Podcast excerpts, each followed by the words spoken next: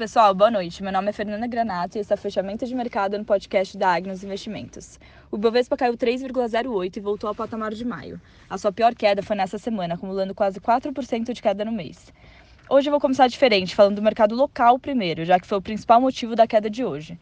A inflação segue alta e isso pressiona o aumento de juros. Atualmente, a Selic está a 4,25%. Já temos a perspectiva de aumento de 1% para a próxima reunião do Copom.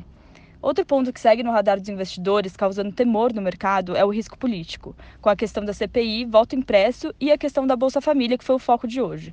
Até agora, os resultados divulgados nos balanços foram mistos e até mesmo mais fraco do que o esperado. Falando agora do cenário local, o, crescimento de casos de Covid Delta segue adicionando volatilidade no mercado.